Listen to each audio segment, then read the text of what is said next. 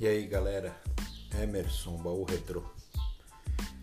Tudo certo, agora vamos voltar lá em 1994, no primeiro Philips Monsters of Rock, festival que marcou época.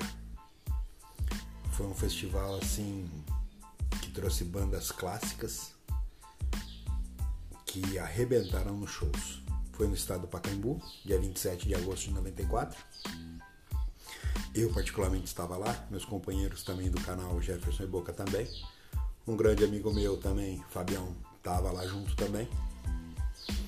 E teve bandas como Angra, Viper, Raimundos, Dr. Sim, Suicidal Tendencies, Slayer, Black Sabbath e o Kiss fechando. Foi um show assim que começou acho que duas horas da tarde. Eu particularmente cheguei lá na hora do Raimundos. Não cheguei a ver nem o Viper, nem o Angra, nem o Dr. Sim. Mas pós isso eu li sobre os shows, foram muito bons. E estádio do Pacaembu lotado, a gente na pista, né, no gramado. Chegamos na época do Raimundos, Raimundos ainda na turnê do primeiro disco fez bastante sucesso, o show foi um show legal. E pós ele foi o Suicidal Tennis. Quem não conhece, procura nessas plataformas Spotify.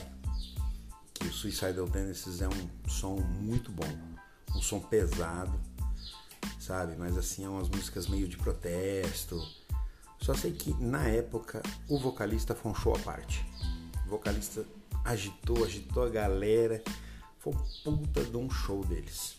Eu também não conhecia muito de Suicidal Tennis e curti pra caramba. Após isso, tivemos o show do Slayer. O show do Slayer também, o Slayer acho que foi a primeira vez que veio no Brasil. Era a turnê do Seasons in the Abyss. Na época o Kerry King, o guitarrista, famoso guitarrista do Slayer, tava magrinho ainda, careca com aquele raio tatuado do lado da cabeça, mas magrinho, magrinho. Hoje ele tá um porco gordo.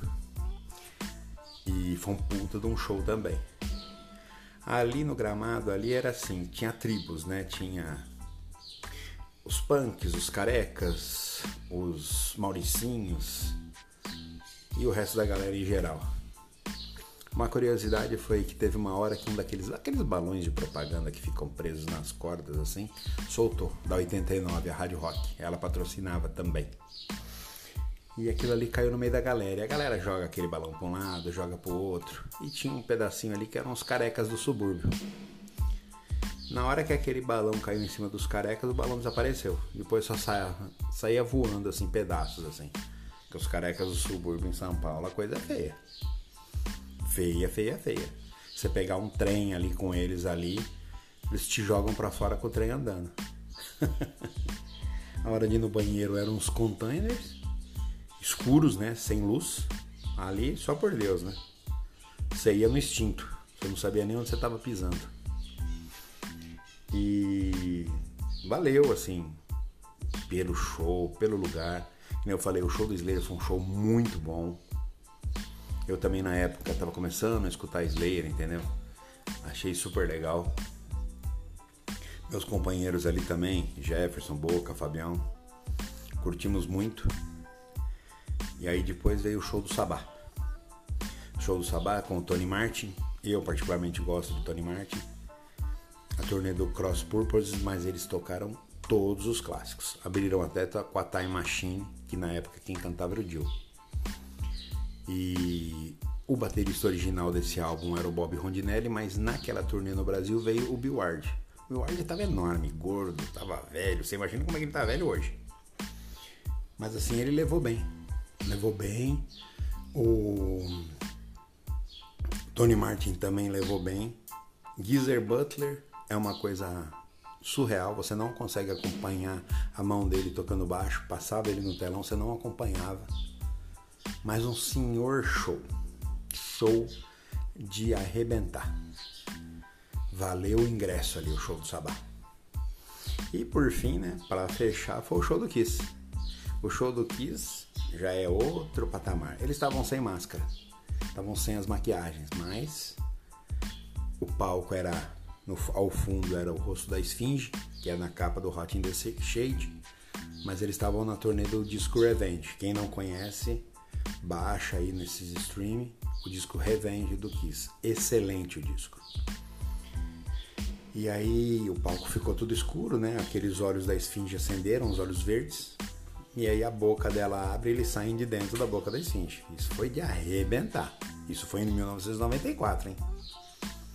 E tocaram todos os clássicos. Um puta de um show.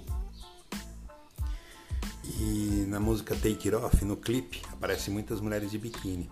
Na Take It Off lá subiu um monte de mulher de biquíni no, no palco.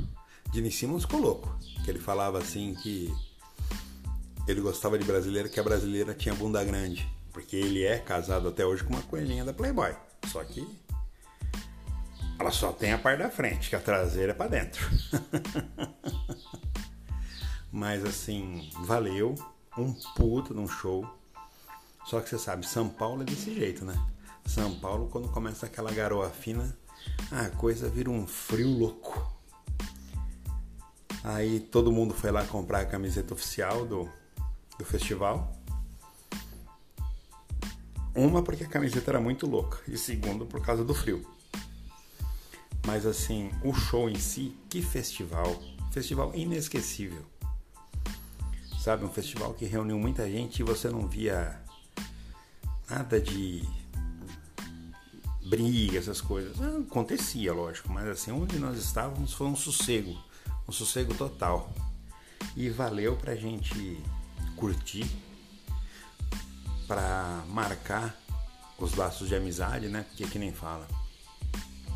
Foi um show que ele tá quase para fazer 30 anos. E parece que foi ontem, entendeu?